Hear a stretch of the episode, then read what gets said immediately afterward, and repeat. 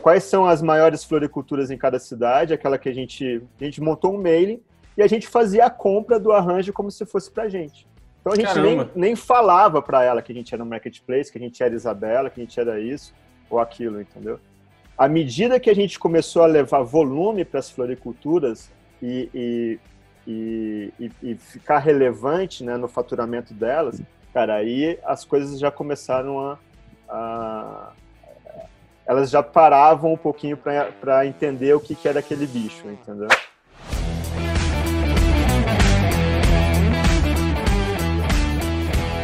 Fala pessoal do Papo, hoje estamos com o Luiz Torres, um dos founders do Grupo Flora, com as empresas Isabela Flores, Uniflores e Flores Online. Um dos maiores grupos aí de e-commerce do segmento. Luiz, obrigado por você estar aí conosco.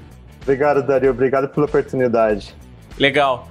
Luiz, eu queria começar perguntando para você como é que veio essa ideia do grupo, como é que veio essa ideia do e-commerce de flores porque, é, em geral, o pessoal olha, né? As pessoas devem olhar para esse segmento e achar que é um segmento por si só muito tradicional, né? Foi uma sacada muito boa, foi um gatilho muito interessante entender que esse mercado era é, extremamente tradicional, é, extremamente artesanal e que precisava de uma pitada aí de, de tecnologia, uma pitada de, de, de, de conhecimento aí de business mais apurado. Como é que foi isso, cara?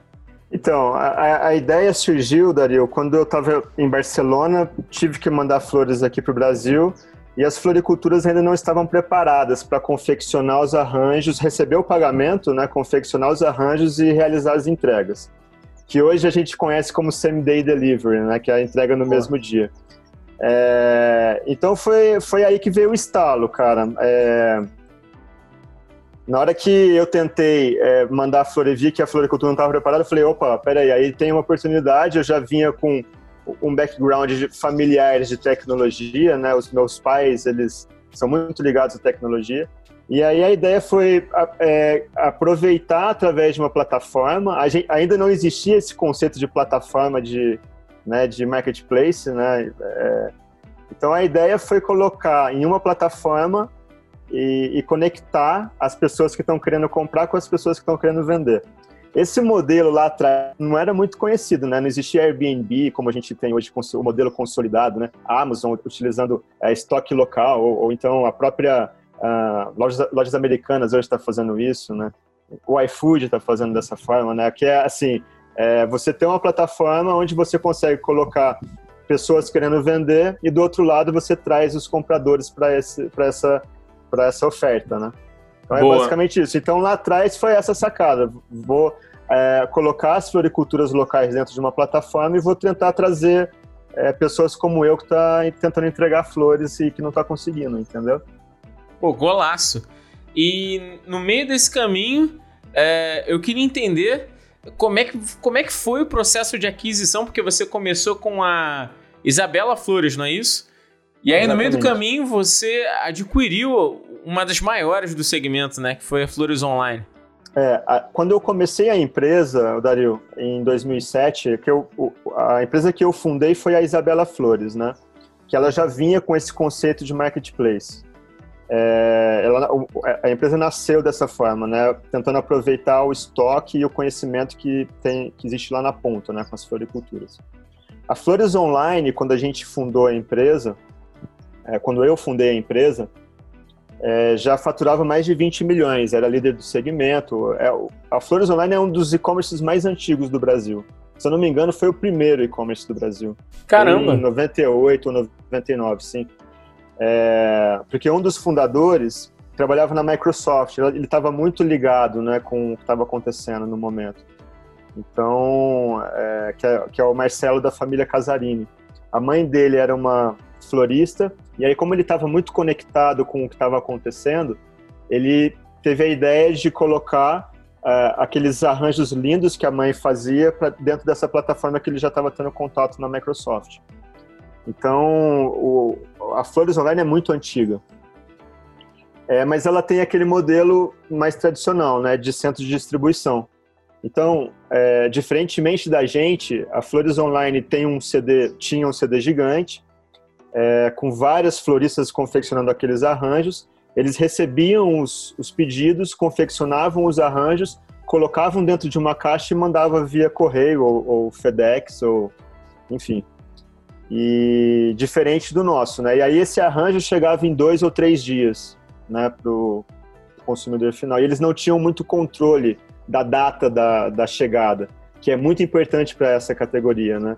Porque uma vez passou a data de o aniversário, ou o aniversário de casamento, a data morreu, né? Deixa morreu. de existir. Então é importante que chegue no, na data, né? É, e, e, a sacada nossa da Isabela foi que é, muita gente deixava para comprar no último minuto. Esquecia, né? E deixava para comprar no último minuto. E aí eles recorriam às floriculturas locais, só que essas floriculturas não estavam preparadas para realizar as entregas, entendeu? Então foi aí que a gente começou a pegar esse público que deixava para a última hora. E aí sim, a gente pegava o, o é, fazia a venda, pegava o pedido, repassava através é, para a floricultura mais próxima da entrega. E aí a floricultura confeccionava e realizava a entrega da, na última milha. Então, com isso, a gente começou a ganhar muito mercado, cara. Que a gente começou a pegar esse segmento que não é, não é pouca gente, entendeu? Não é muita. é, mu é muita gente que deixa para a última hora. E é legal que você tem um modelo verticalizado, né, com flores online, com uma distribuição, e um modelo mais capilarizado, né, com, com, com o resto do grupo. Porque aí, tudo bem que na distribuição você tem mais margem, mas você tem uma capilaridade menor, mas em contrapartida você consegue expandir, pegar um outro tipo de, de viés outras marcas. Pô, muito bom, né? No final acabou que casou. Eu achei um, um mix interessante, né? É, porque foi o que eu estava te dizendo, né, antes de começar a entrevista. É... Quando a gente é, assumiu a Flores Online, a ideia era fechar o centro de distribuição, porque a gente acreditava muito no nosso modelo. Só que quando a gente chegou lá, a gente começou a perceber algumas coisas muito interessantes, né? Por exemplo, as margens eram incríveis. É... Aí tinha essa questão do controle da qualidade que a gente sofria muito com o modelo de, de floricultura parceira, né? Uhum. As floriculturas muitas vezes não conseguiam é, confeccionar os arranjos exatamente como estava na foto. Esse é um problema. Porque a pessoa, quando está comprando, Dario, é, a pessoa que compra, ela compra a foto. Então, se tem uma pétala diferente do que ela tá do que ela viu na foto, ela já vai, já vai reclamar, entendeu? E aí você imagina, né? Um produto super orgânico, super artesanal, feito à mão, que uma flor é diferente da outra, não tem jeito, né? Então, é, era um desafio você fazer com que a floricultura entendesse que ela precisava fazer um arranjo muito parecido com a foto. E, enfim, e aí é, a gente sofria muito com isso, né? E lá na Flores Online, como o processo estava sob nossa é, supervisão, né, sobre, debaixo do nosso braço, era mais fácil manter essa qualidade. Então as, as meninas já estavam treinadas, entendeu? Elas já é, conseguiam confeccionar os arranjos exatamente como, como o site apresentava né, para os compradores. E aí a gente tomou uma decisão que eu acho que foi muito acertada, de manter o CD é, em São Paulo e Grande São Paulo. E aí a gente começou a avançar, é, é, fazer esse mix que você comentou, né? No, tudo que se refere a fora de São Paulo e Grande São Paulo, a gente está utilizando floriculturas parceiras para realizar, para confeccionar e realizar as entregas. Pô, muito bom. E, e é um mercado um tanto quanto específico, né? Porque o seu produto, é, como você comentou, é, tem uma sazonalidade, você tem que vender em datas específicas, né? Imagino que você tem datas específicas dentro do, do calendário do ano.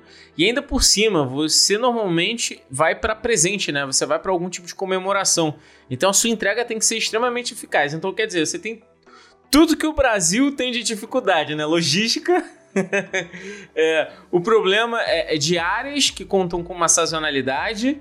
É, e você ainda tem é, os períodos, né? que são produtos que normalmente acabam tendo um, um, alto valor em determinados períodos. Me conta um pouco sobre é, como é que funciona isso no dia a dia aí da tua empresa.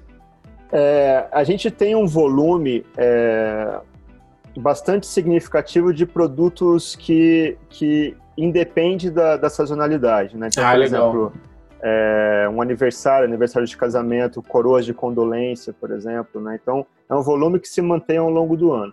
E aí existem três datas que são muito, muito importantes para a gente, que é Dia das Mulheres, Dia das Mães e Dia dos Namorados. Então, é, essas três datas correspondem o que é a Páscoa para o segmento de chocolate, entendeu? Então é muito forte. A gente multiplica por de 10 a 15 vezes aquilo que a gente é, costuma vender no dia a dia.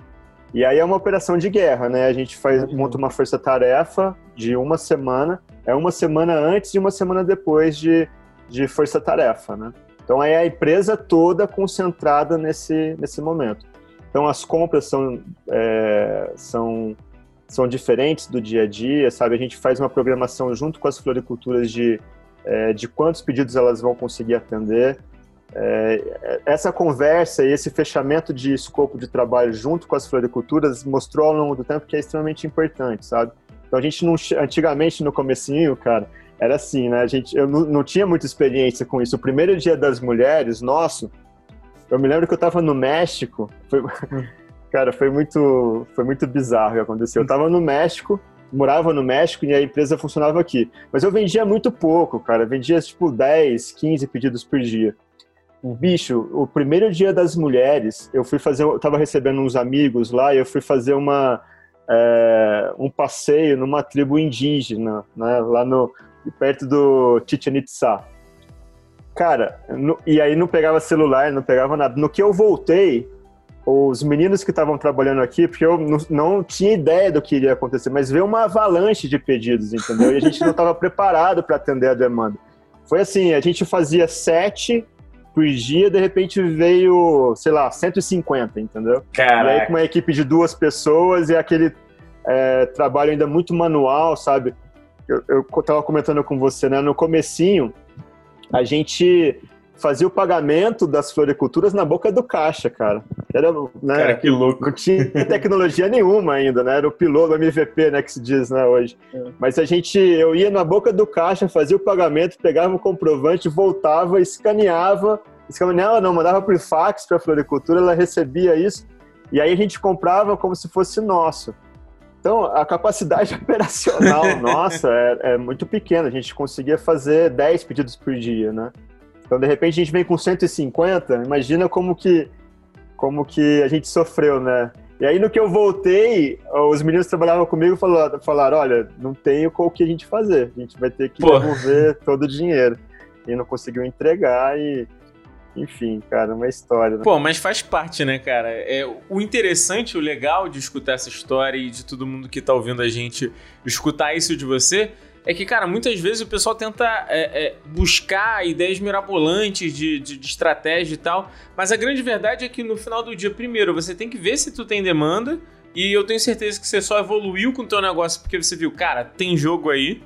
É, e segundo, no início, no início, cara, é isso mesmo, é, é bem manual. É, é, tem gente que fica querendo deixar...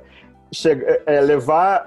Só vai entrar no jogo quando tiver no estado da arte, sabe aquilo? Pô, não tem jeito, cara. Não tem, tem jeito. Você tem que entrar e, e, e, ver, colocar o bloco na rua, né? Ver como é que as coisas se desenrolam no dia a dia. Legal.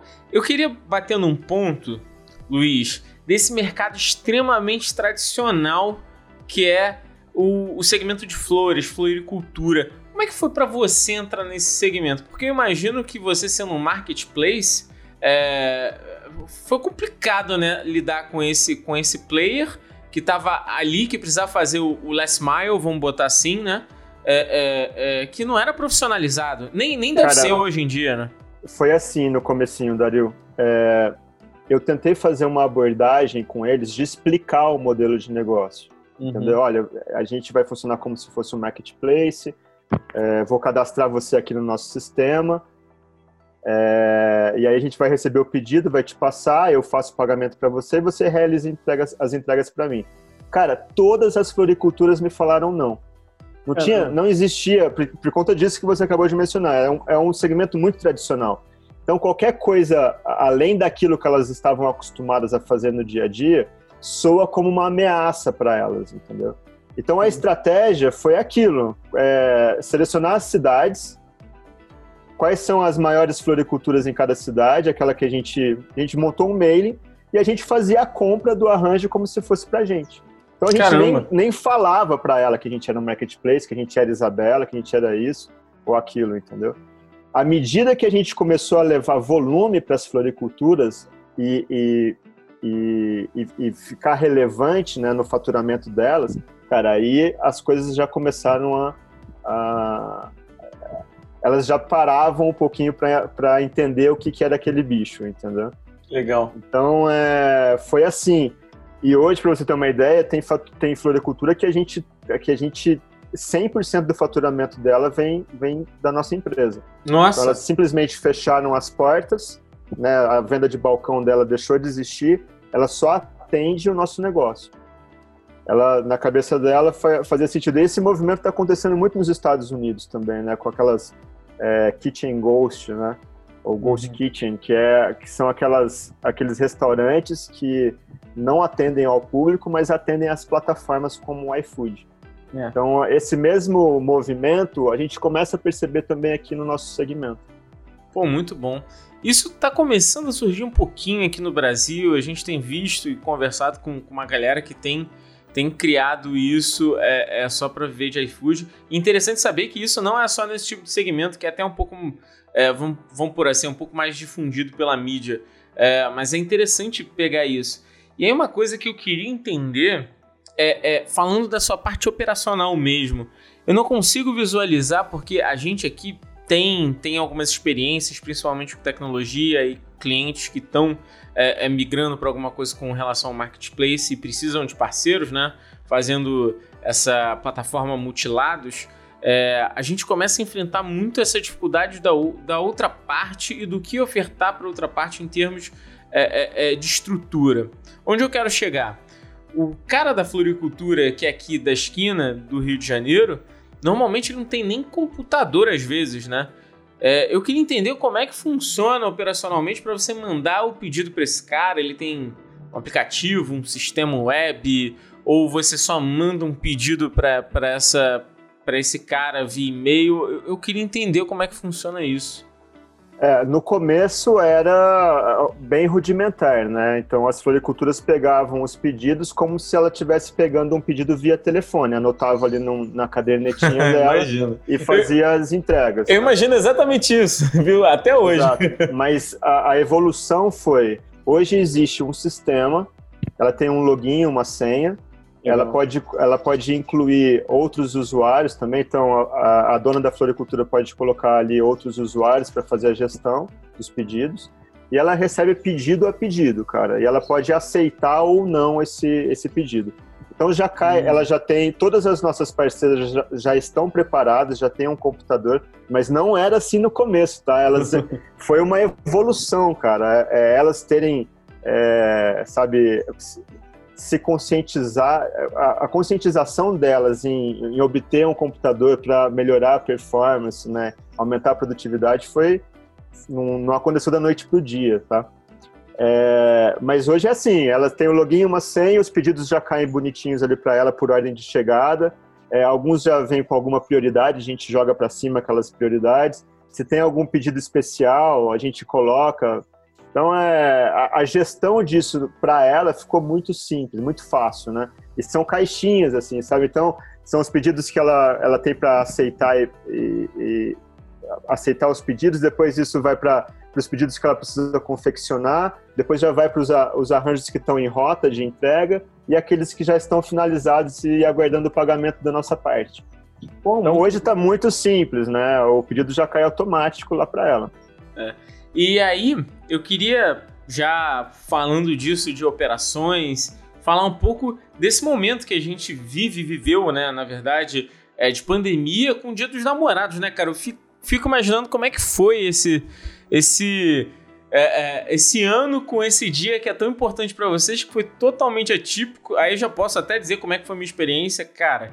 Foi punk conseguir comprar, vocês que me salvaram. Inclusive, me salvaram recentemente, foi aniversário da minha mulher. Eu, comprei com vocês, sou, sou cliente, uso frequentemente. Então eu gosto do, do, da usabilidade. Se, se, não me falha a memória, tem até um lugar de pedidos, eu vou, renovo o pedido, às vezes eu dou até a mesma coisa ali. É, é, e para mim funciona muito bem.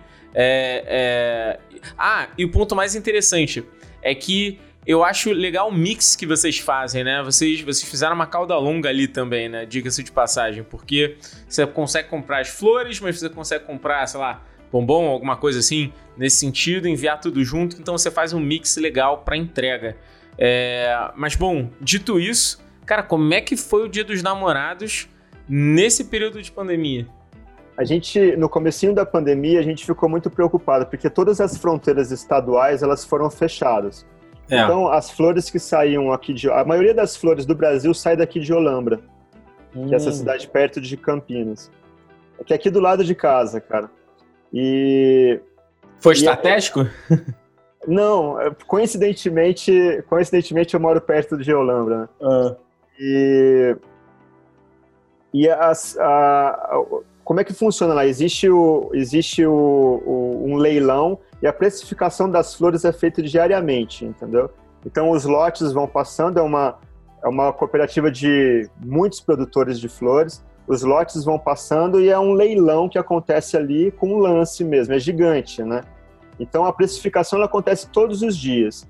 Na hora que, na hora que se fecha um lote de compra, ele automaticamente, o leiloeiro tem os seus uh, os seus boxes lá, né, que é onde ele guarda a, a, a, os produtos que foram comprados. E a partir da, dali existem algumas empresas que fazem as entregas.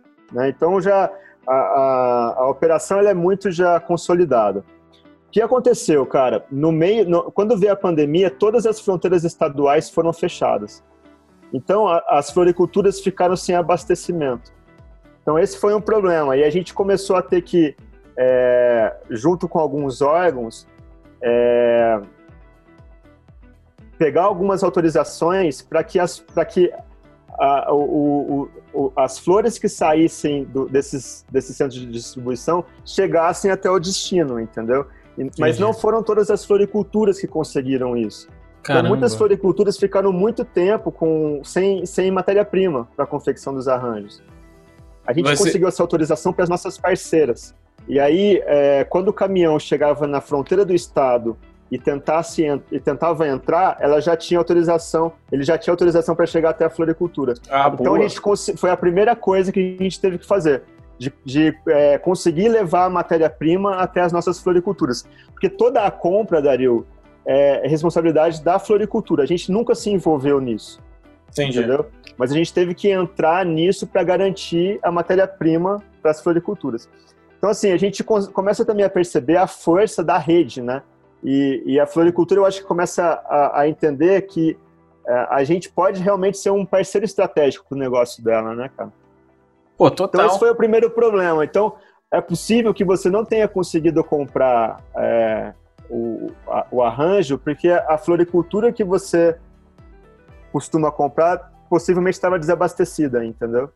Isso durou alguns, alguns, algumas semanas. E aí depois a, a coisa começou a, a, voltar ao normal. Pô, não Mas tinha. Teve, assim. teve esse problema, assim.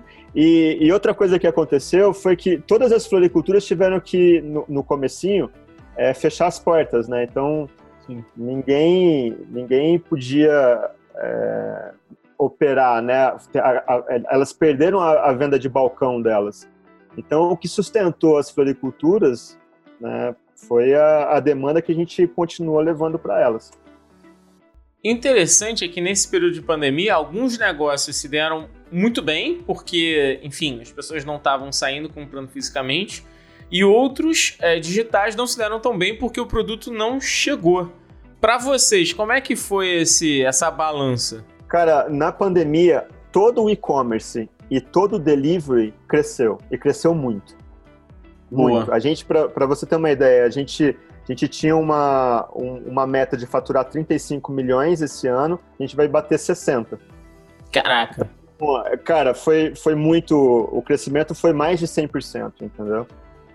É, e não foi só com o segmento de flores e presentes. É, há um tempinho atrás eu dei uma entrevista também que, que a gente não tinha ainda muita ideia do que estava acontecendo. Mas hoje eu consigo garantir, cara, todo, todo e-commerce e todo delivery cresceu muito durante a pandemia. E cresceu assim, nessa, nessa, nessa, volume, nessa escala. Sabe, de dobrar é, faturamento. É.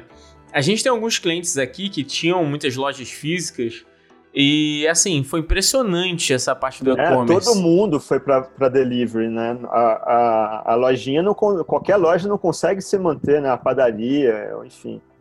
Pô, total. Interessante, pô. Então no final do dia vocês conseguiram contornar e crescer bem, né? Pô, dobrou o negócio. Aham, uhum, sim. Cara, muito bom. E aí eu queria é, aproveitar esse teu conhecimento de e-commerce, é, essa, essa sua, esse seu direcionamento e tudo que você fez em termos de modelo de negócio para abordar um pouquinho mais sobre e-commerce.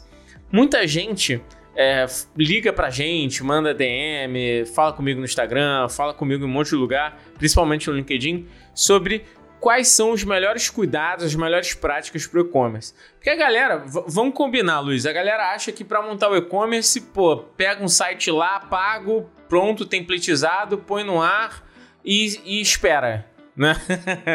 espera que o negócio vai rodar, entendeu? É, é, é, então, então assim. sabem que o, só, o trabalho só começou, né? Pô, só começou, cara. Assim, se. Eu acho que o grande desafio do e-commerce, Dario, é, é, hum. é, a venda, cara. É. é a venda, sabe? É, existe a barreira de entrada da, da, tecnologia, só que as empresas, ou né, as pequenas empresas já, já, já têm algumas, é, algumas plataformas meio que plug and play, sabe? Você vai lá, Boa. se cadastra, faz alguma customização, coloca seu logo e já, já consegue utilizar. O problema é que é, essa é a parte mais fácil, sabe? É, imagina assim, você montar uma loja, né, bonita e de repente você coloca isso num, num lugar onde no, no espaço, sabe, cara, é. que ninguém vai ter acesso, né? Imagina um espaço, né? Uhum. Um planetinha lá isolado, cara, que você não tem conexão com ninguém.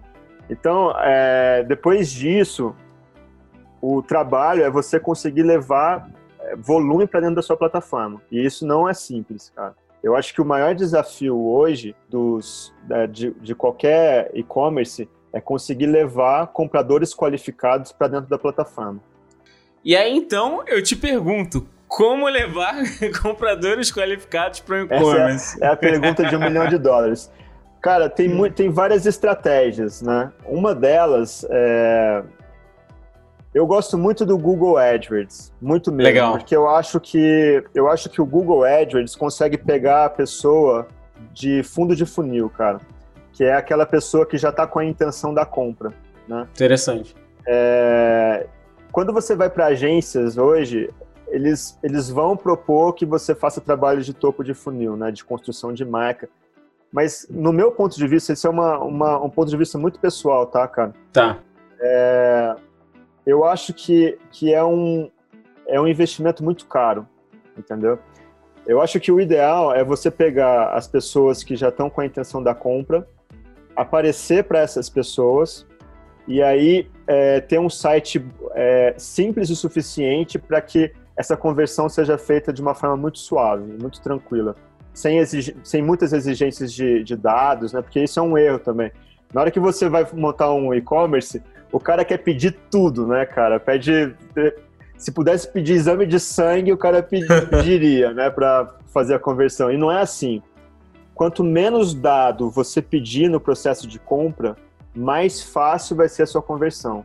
Porque existe esse trade, né, essa, essa troca, cara, de, do tipo, cara, eu tô dando o meu e-mail, mas eu quero algo em troca.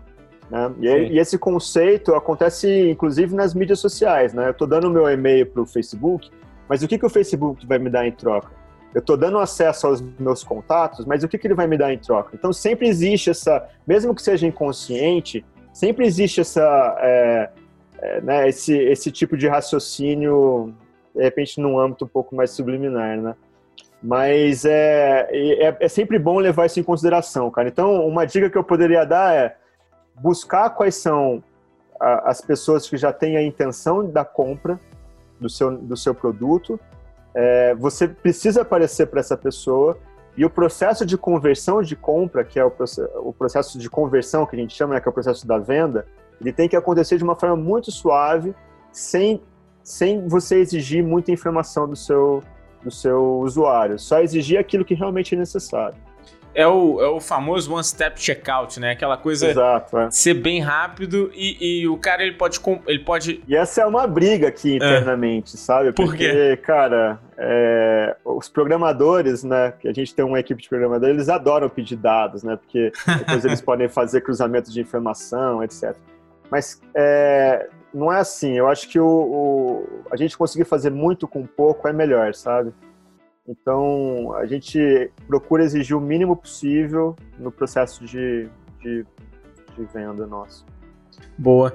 E uma coisa que é, que é legal que você comentou é que muitos sites dão essas possibilidades, né? De você fazer a compra com o mínimo de informação possível, basicamente entrega, cartão, que aí não tem como. Uh, e outros, ó, quer se cadastrar, quer acompanhar seu pedido, quer fazer ali, pô. E aí o cara escolhe, entendeu? Eu, por exemplo, é, é em determinados sites eu não dou uma informação, porque normalmente é um site que eu compro quase nunca.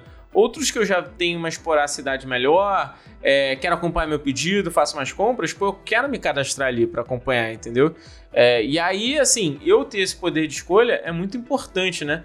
Ainda mais agora também vindo com a LGPD, né, cara? Como é que você tá pensando em termos de LGPD é, no teu negócio aí? A gente contratou uma empresa especialista nisso, né? É, foi adiado, eu acho que, se eu não me engano, a lei entrou em vigor, mas a, é, ela, a gente não vai, não, não vai ser penalizado, né? É. Parece que tem alguma coisa desse tipo.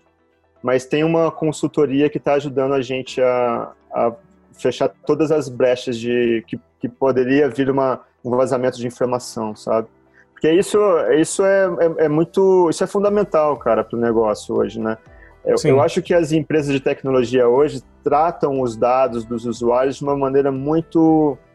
É, não sei se irrelevante ou irresponsável, sabe? Eu acho que as empresas, não só brasileiras, mas elas, elas precisam tratar essa questão da confidencialidade com mais carinho, sabe? É, e eu, eu, eu vejo essa lei como algo positivo, cara. Eu vejo a lei como algo positivo. Boa. É, é, assim, eu também eu acho que, que, assim, de uma maneira geral, Luiz, pô, a gente acompanhava muita empresa que, cara, vendia dado, né, cara? A gente Sim. tem milhões de casos e, e, isso é muito crítico, né? Então, acho que, assim, eu também vejo com, com bons olhos. Acho que, na verdade, a gente até é, tá indo bem, já poderia estar implementado, mas também eu concordo que também não pode ser assim como todo mundo, ah, acordei de manhã, tá valendo, né? Não, não, não, eu, cara, eu sou um ser. pouco da teoria da conspiração, sabe? É, aqui em casa, por exemplo, eu não deixo as minhas filhas usarem aqueles filtros de Instagram, porque ali tem inteligência artificial, cara, por trás, sabe? Uhum. É, a, a, o, que, o que tá sendo, sabe, essa varredura do, da sua face, tudo isso é informação que você tá, que você tá disponibilizando, né, para as plataformas. E isso é muito, cara, não, não existe ainda uma regulamentação, né, para isso. Então, as, as mídias sociais, elas, as plataformas sociais principalmente, elas fazem o que querem, né? É, é. Isso me preocupa um pouco, sabe, Dario? Esse Tem é um assunto um... que me preocupa bastante, na verdade. Tem um filme novo, um documentário novo que saiu no Netflix, não sei se você já viu, que é O Dilema das Redes? É isso? É, vi, vi sim. Uhum. Cara, é bem por aí, né, cara? Eu também vi agora. É, é, é... Mas isso vem desde a época do Orkut, viu, Dario? É. quando o Orkut começou a, a, a, colocar. A gente começou a colocar aquelas informações todas nossas lá para. Sabe? É, e, e gente, eu comecei a sacar que, meu, ali tem, tinha dados demográficos super importantes para marketing, cara. Falei, bicho, aí tem, aí tem coisa, cara. e, e, é isso, né? Esses filtros, tem filtros hoje que você coloca e ele consegue identificar qual é o sentimento que você tem, cara. Se você tá com uma face de medo, é, ele identifica, e se ele identifica corretamente, você dá um positivo. Ou seja, você tá fazendo um treinamento de uma inteligência é. artificial é. aí, né? Tá treinando a... Eu acho isso super, eu acho isso super preocupante. Eu também, né? O Elon Musk fala que, que se isso avançar mais, a, a raça humana tá correndo perigo, né? Segundo as palavras dele. É. Bom, mas é, falando ainda sobre e-commerce, começamos a viajar aqui, mas eu gosto disso.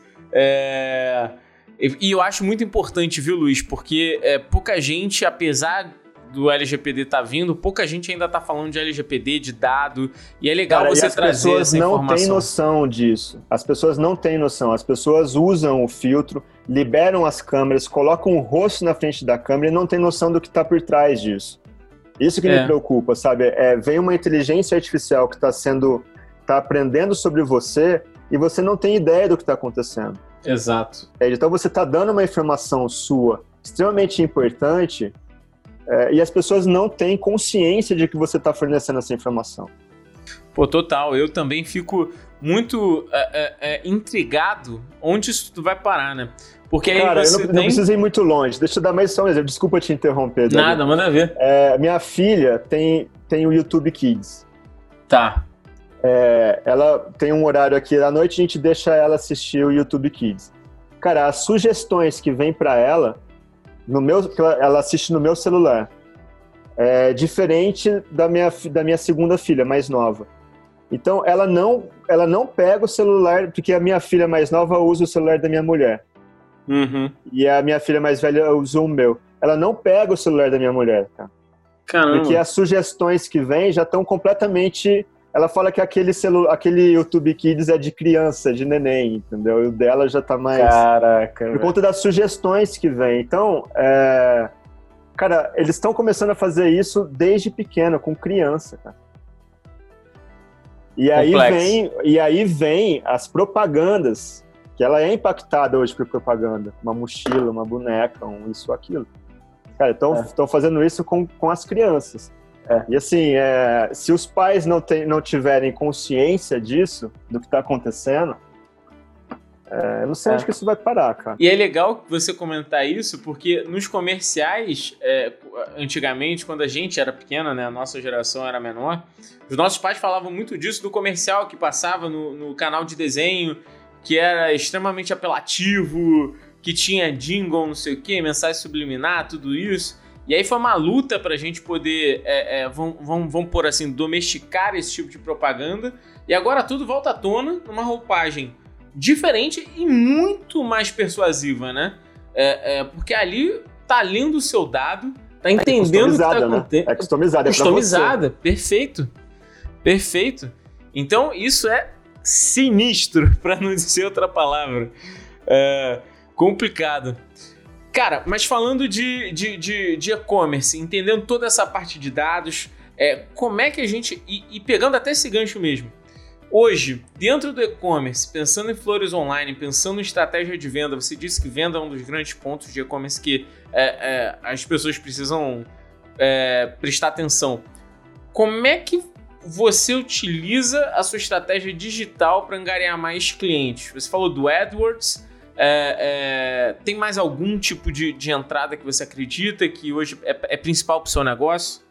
Tem uma, uma, um pulo do gato que a gente teve recentemente, que foi a implementação do ROI na campanha de AdWords. Eu não sei se, se isso vai ser, é, quão profundo a gente pode entrar nessa discussão, hum. mas é, o, que, o que a gente analisou, porque, por conta da, dos, da, do histórico de vendas que a gente tinha, o que a gente é, percebeu é que existia uma correlação entre, é, entre volume de vendas e é, receita e, e custo por clique. Então, assim, uhum. quanto à medida que eu aumentava o meu custo por clique, eu aumento ou diminui as minhas vendas, certo? Uhum. E com o ROI também assim, à medida que eu aumento e diminui o meu, o meu ROI, eu tenho um incremento ou diminuição da minha receita. E no Google, a gente aprende na faculdade aquilo, né? De tipo, quanto maior o meu ROI, melhor, né? E aí, é. assim, o problema é que quando você vai, quando você fala para o Google, olha, eu tô, aument... eu, eu tô exigindo um ROI muito alto. O que, que o Google faz? Você acaba ficando pouco competitivo, porque o Google funciona como um leilão, entendeu? Então, é, eu dou o meu, eu dou o meu, o, o, o, meu o lance, na verdade, eu falo assim, eu, eu, eu quero um ROI é, de 5%, por exemplo. Se o meu concorrente der um ROI de 4,95%, significa que meu concorrente é mais, é, é, é, é mais competitivo que eu. Então ele vai aparecer mais vezes, ele vai é, é, possivelmente brigar por, por, melhores posições dentro daquele ranking que a gente sabe que, que acontece no Google, né? então, se você vai do ROI, se, a gente pegar do ROI zero até o ROI infinito, existe um ROI aqui dentro do meu negócio que é o ROI ótimo, cara que é aquela aquele ROI que de acordo com a, que vai otimizar as minhas margens e vai fazer com que, eu, com que eu tenha uma otimização de lucro. Entendeu? Que é diferente Boa. do meu concorrente. Então essa foi uma sacada, cara, porque a gente, a gente sempre fazia, quando a gente entrou na Flores Online, esse era um problema, eles colocaram o ROI lá na estratosfera, né? E a gente falou, cara, isso aqui não é possível, porque está definhando as vendas, né? Porque o, o, Google faz isso. Se você coloca um ROI muito alto, não quer dizer que você vai ter um retorno muito alto. Pode até ser que você tenha aquele retorno.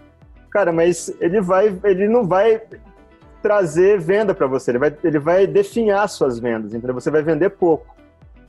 Então, Nossa, existe um existe um momento aí, um meio, um, um, um meio termo, cara, que é o, o teu ROI ótimo do seu negócio, entendeu? E só você pode fazer essa análise, pegando a correlação, entendendo qual é, dentro dessa cadeia, o ROI que otimiza as minhas vendas. E isso também pode ser aplicado ao preço ótimo, né? Pô, boa. Não sei se, deu, se eu consegui me fazer entender. Deu sim, deu sim. Então, na verdade, é, é, é, interessante você entender o quanto você investe ali, o quanto você exige de ROI, é, porque se você estourar isso, na verdade, você está queimando dinheiro é, é, e possivelmente está fazendo o Google trabalhar contra você, porque ele entende, cara, tá subindo aqui a dinâmica, você mesmo se canibaliza, basicamente, né? É, é, e fere o segmento é, quando você coloca um ROI muito alto, o que você está dizendo para o Google é assim: eu sou pouco competitivo. Só me traga vendas que você consiga nesse ROI. Cara, teu anúncio não vai aparecer nunca.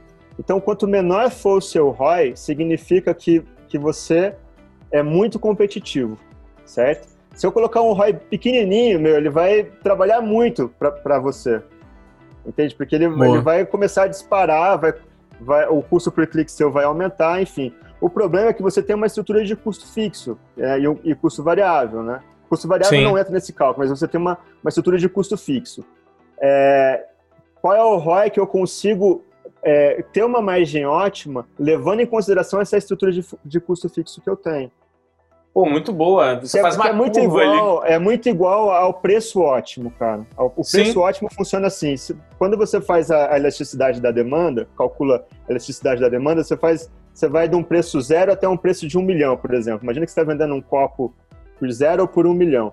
É, se você vender, se você colocar o preço do seu copo a um milhão, você não vai vender copo nenhum. Se você der o seu copo de graça, meu, muita gente vai comprar. Então existe uma relação de quantidade de vendas versus preço, certo? Do seu produto. E existe um meio do caminho aqui, cara, que é o preço ótimo. Pô, que é o preço que, que, quando eu multiplico o, o preço que quando eu multiplico pela quantidade de venda, levando em consideração a minha estrutura de custo fixo, eu tenho uma otimização de margem de lucro, tenho uma otimização de lucro, conta da minha margem. É, é o que você falou de elasticidade Isso pode ser aplicado para tudo, cara. Se você trabalha com uma, com uma, uma, é, uma, um portfólio muito amplo, você pode aplicar esse produto a produto, porque eles a, a, elasticidade da demanda ela se relaciona, interrelaciona um produto com o outro também. Total. É. Então, dentro do seu site, a precificação ela pode ser feita com, pensando na, nessa questão do preço ótimo. E é o mesmo raciocínio para o ROI, cara. Pô, muito bom, cara golaço aula aqui, gostei muito. E o interessante é que aí você, você só consegue fazendo, medindo, né, e testando, e aí você vê o quanto inelástico você é, né? Exato. né? Mas você não precisa de muito tempo para medir, cara. Então, por exemplo, se você pegasse, se você pega os seus os produtos do seu e-commerce, né, é, você, se você fizer isso em um mês, a cada, a cada, sei lá, cinco dias ou a cada três dias, você aumenta um pouquinho o seu preço, certo? Pô. Você vai chegar no final do mês, cara, com, uma, com uma, um gráfico de tempo versus quantidade de venda. Com isso, você consegue entender qual é o preço que, ao multiplicar pela, pela quantidade de vendas e descontando a tua estrutura de custo, você consegue otimizar. A partir disso, você monta uma estrutura de, de, de precificação dentro do teu site que só vai funcionar dentro do teu site, cara, porque os produtos se interrelacionam, Obviamente, cara, existe algum impacto da concorrência, mas ele é muito mais forte. A elasticidade da demanda ela vai ser muito mais agressiva quando analisada internamente, né? Sim, sim. É, então, é, é, é uma, uma das coisas que a gente faz aqui na, no site que tá dando super certo também, sabe, cara? De Pô, sempre prestar bom. atenção no, no, no, no, preço ótimo e no. E, enfim, é uma precificação interessante. É uma forma de precificar os seus produtos legal. Não, sensacional. E, e assim, diga-se de passagem, adorei você ter falado isso, porque tem um monte de gente que eu já vou mandar teu áudio aqui para um monte de cliente, porque quando a gente vai fazer demanda elástica e inelástico, os caras piram, né? Eles falam, pô, isso daí é, é, é, é, achismo, é, pô, não tem nada a ver, não posso ficar testando o preço. Eu falei, caraca, meu irmão, mas aí tu. Você vai saber como, como é que você vai sentir o mercado, né? É, é... isso não, você não precisa ficar né, o tempo todo fazendo É, claro, isso, você não pode ficar oscilando, O preço né? é super sensível, entendeu, Dario? O preço é muito sensível. Você não pode ficar brincando com isso. É, claro, senão o cliente foge, virar, né? Você não pode virar o professor Pardal, entendeu? Ficar ah. Mas você pegar um mês e fazer um, é, um estudo desse, cara, eu acho super válido, viu? Pô, num total. ano, né? Um estudo num ano. Pegar um mês num ano, eu acho super válido. Pô, muito bom. E aí, é, é, ainda pegando o, o, o, gancho de tudo que a gente está falando aqui, eu queria falar um pouco sobre logística com você, porque o seu, o seu tipo de negócio é muito sensível à logística, né?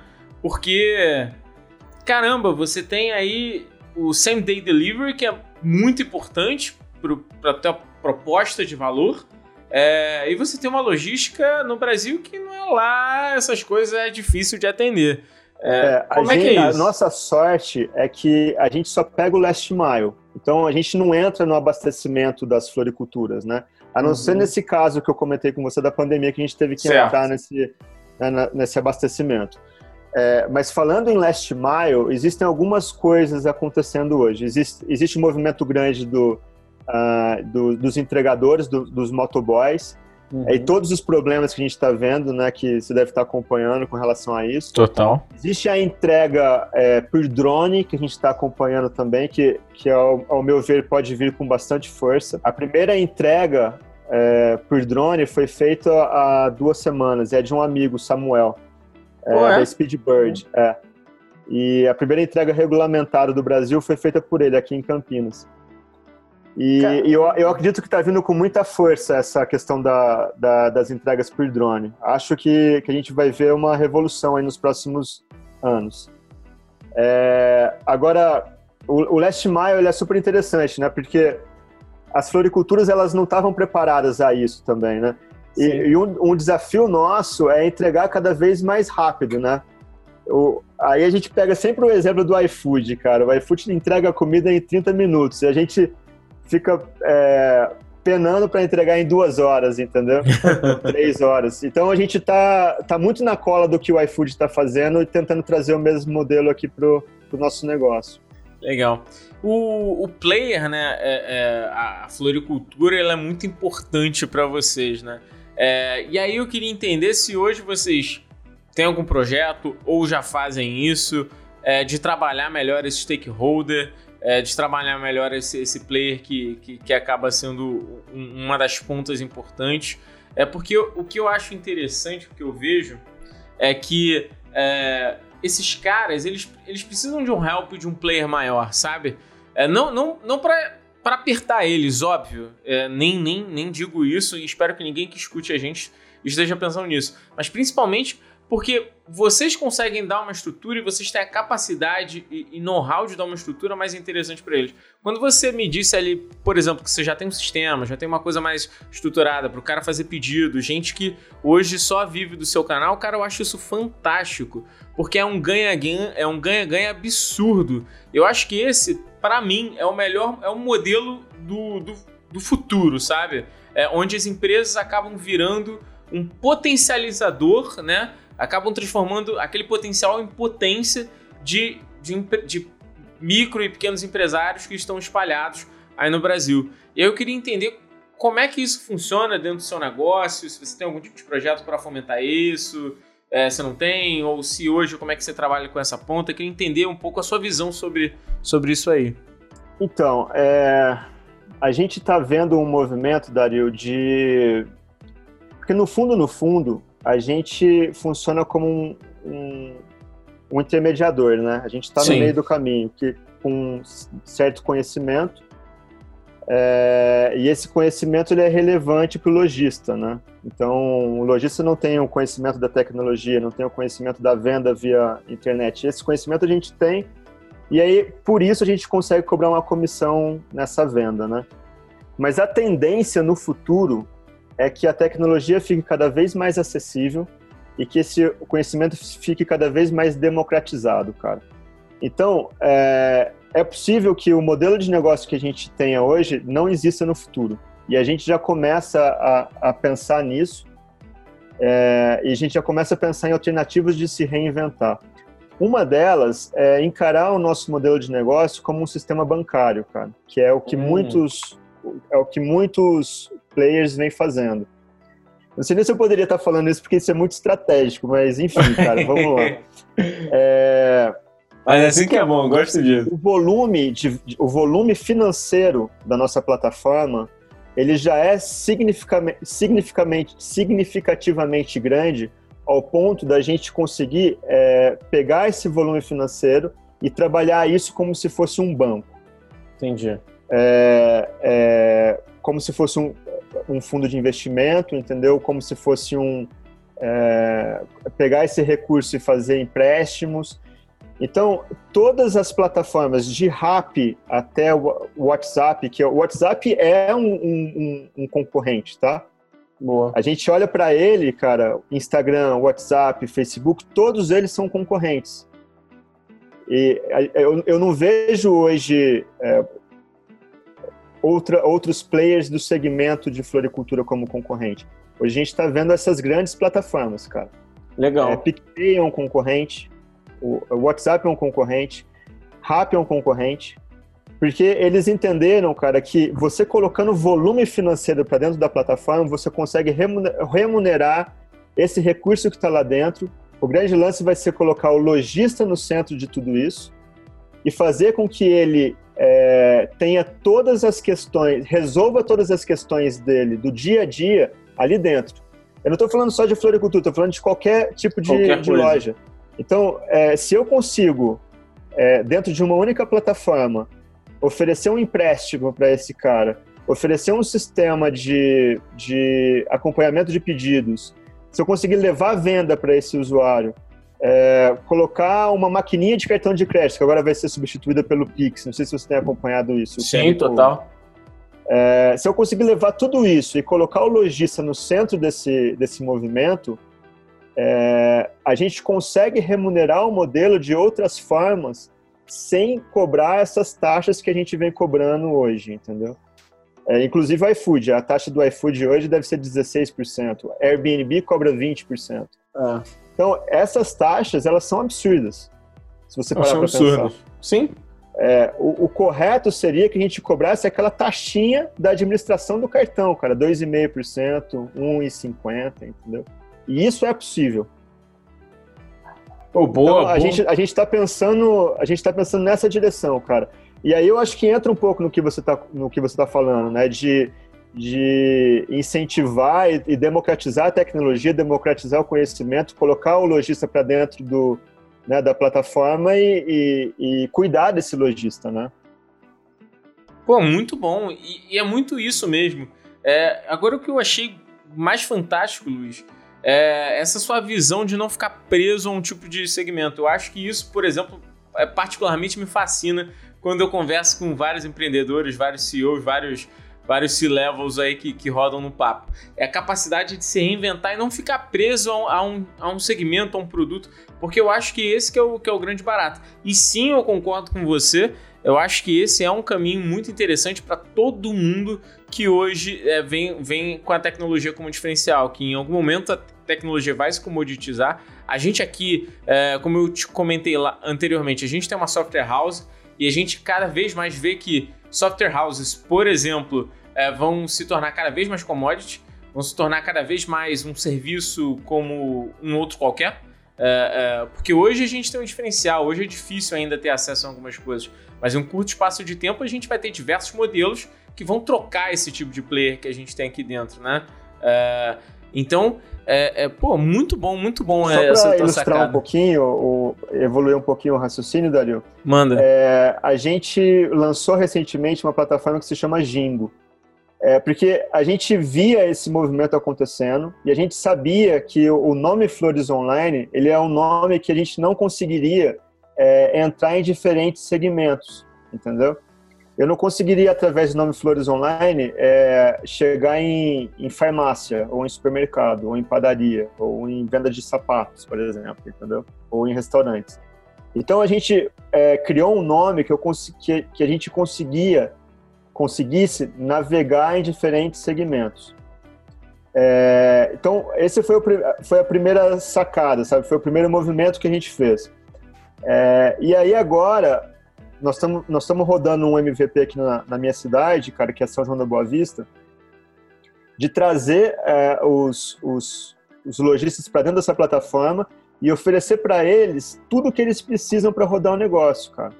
Legal. Entendeu? Desde o delivery até toda a integração com Pix, pagamento de boleto, recarga de celular, meu, tudo a gente está colocando dentro da plataforma, entendeu? Então a ideia é colocar o lojista no centro dessa história toda, cara, no centro do espetáculo e oferecer para ele tudo o que ele precisa para fazer para facilitar a vida dele e fazer o negócio dele rodar. Inclusive levar a venda, que é o nosso know-how. Boa. Entendeu? É, é, é, é, basicamente essa a direção que a gente está seguindo. Cara, Luiz, sensacional. É, vou te falar que esse foi um dos papos de CEO mais cabeça que a gente já teve aqui. Eu gostei pra caramba. Vou mandar para todos os meus sócios aqui. Legal. vou distribuir para todas as universidades aí que eu dou aula, cara. É, Luiz, por último e não menos importante, se você fosse dar uma dica é, para um cara que está começando, quer se aventurar nesse mundo digital, nesse mundo de e-commerce, nesse mundo de marketplace, cara, qual seria a principal dica, um principal item que você falaria para ele? É, eu acho que a gente não consegue empreender se a gente não tiver persistência, Dario. É, isso eu acho que é, é o principal ingrediente para que as coisas aconteçam, sabe? porque é difícil, a família muitas vezes vai ficar contra você, os amigos vão, vão rir da sua ideia, rir do seu sonho, vão, vão desacreditar da sua visão, sabe aquilo? Eu estou comentando agora com você sobre uma visão de futuro, cara, as pessoas podem olhar para isso e falar, meu, esse cara tá viajando. Né? Doidão, né? É. Mas se você não tiver é, é, confiança e persistência e, e sabe, é, para colocar essa visão né, em prática, né? Porque eu acho que o empreendedor é muito isso. O empreendedor é aquele que, que tem a visão e aí constantemente ele vai tentando diminuir essa distância, sabe, da realidade com aquela visão que ele tá. Boa. E todos os esforços dele, cara, são em função disso, entendeu? De você conseguir ir reduzindo cada vez mais, né? Então acho que é isso, cara. Você sempre ter é, viva essa visão, né? E aí, se você estiver trabalhando numa equipe, é importante você sempre alimentar essa visão que você tem com a sua equipe para que eles possam contribuir também, né? Para ser uma, uma coisa coletiva e aquilo, né? É, one step closer, sabe, cara? É, mostrar para a equipe que a gente está um, um, passinho, cada vez um passinho mais perto daquela visão que você é, compartilha com todo mundo, né? Então é isso. Eu acho que é, não dá para jogar a toalha no primeiro no primeiro soco que você leva, entendeu? E são muitos, muitos, muitos, muitos, cara. E e ao mesmo tempo ter a sabedoria na hora de parar também, cara, que eu acho que isso é importante, né? Para você não ficar dando murro em ponta de faca e ter sabedoria e humildade de fazer ajuste de direção, entendeu? Boa. Eu acho que é isso, Dario. Cara, Luiz, sensacional. Papo de CEO cabeça, é esse, gostei pra caramba. Falamos muito sobre e-commerce, sobre a dificuldade e sazonalidade do teu segmento, falamos sobre dados, falamos sobre futuro, bancarização, gestão pro, pro, micro e pequeno empresário, caramba, cara, golaço, golaço. Já sabe que eu vou te chamar aqui de novo, hein, cara? cara, mais uma vez, Luiz, brigadão. É, de verdade, gostei demais. E, pessoal, esse foi o Papo de Seu com Luiz Torres. Ei, você chegou até o final de mais um Papo de CEO e nem percebeu. Queria te agradecer demais Espero que você tenha gostado, assim como eu gostei. E eu queria te fazer um pedido agora. Queria que você curtisse, compartilhasse e seguisse esse conteúdo, porque significa muito pra gente. É o simbolismo de que tudo que a gente está fazendo tá valendo a pena para você. E fica ligado, porque vai vir mais conteúdo relevante para a gente falar muito sobre empreendedorismo, negócios e o mercado brasileiro como um todo. Até a próxima!